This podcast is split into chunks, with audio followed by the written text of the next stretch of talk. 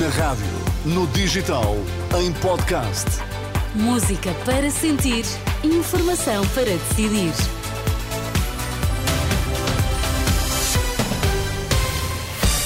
As notícias agora com Vítor Mesquita. Bom dia, Vítor. O que é que temos em destaque esta hora? Bom dia, Teresa. Todas as vítimas de abuso devem ser tratadas da mesma forma, até no que toca a indenizações. A Unicef concorda com a Patriarca de Lisboa. Empresas de distribuição alertam para mês de janeiro difícil, mas rejeitam alarmismo. As notícias são sempre à hora certa aqui na Renascença, a edição das 11, a começar com Vítor Mesquita.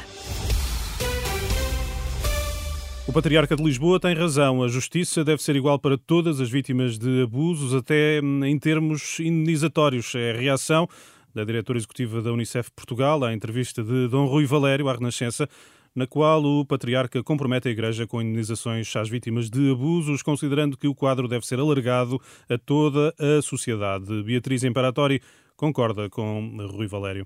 Tem razão claramente não há vítimas de primeira nem de segunda.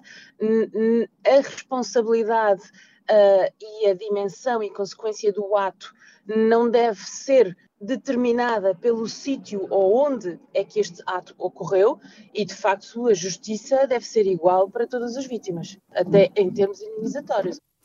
A reação da diretora executiva da Unicef Portugal, Beatriz Imperatori, na entrevista de Dom Rui Valério à Renascença.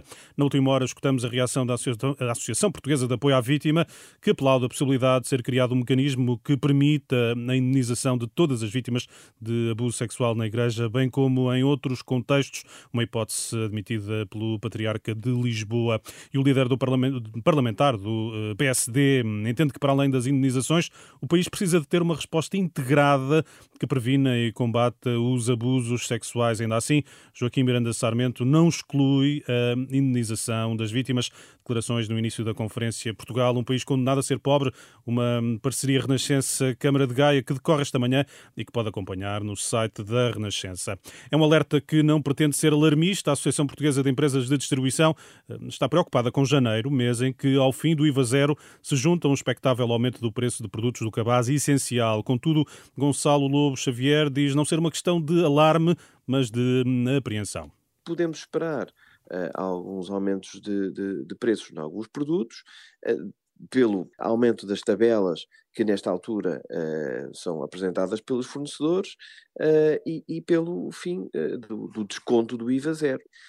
mas repito, não é uma questão de alarme, é só uma questão de estarmos atentos e, e é expectável que se sinta na carteira das, das, das famílias todo, todos estes fatores conjugados.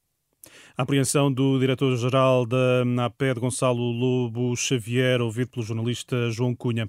O PSD exige ao governo que suspenda a entrada em vigor no dia 1 de janeiro das novas unidades locais de saúde, um dos pontos-chave da reforma do SNS. Esta manhã, em conferência de imprensa, o vice-presidente do partido, Miguel Pinteluz, diz que só vai criar ainda mais problemas ao Serviço Nacional de Saúde. As novas ULS devem ser, por isso, suspensas. É urgente que este governo de gestão refoque a sua ação e dê respostas aos problemas imediatos do SNS. Que suspenda de imediato, e é isto que o PSD pede hoje, que suspenda de imediato a entrada em vigor do decreto-lei que estabelece a criação das novas ULS, evitando assim o adensar de problemas a uma situação já por si muito, muito delicada. O vice-presidente do PSD acusa ainda o governo de missionário de estar a nomear os boys eh, socialistas para hum, estes novos cargos, mas através da direção executiva do SNS. Obrigada, Vitor Mesquita, e até já. Até já.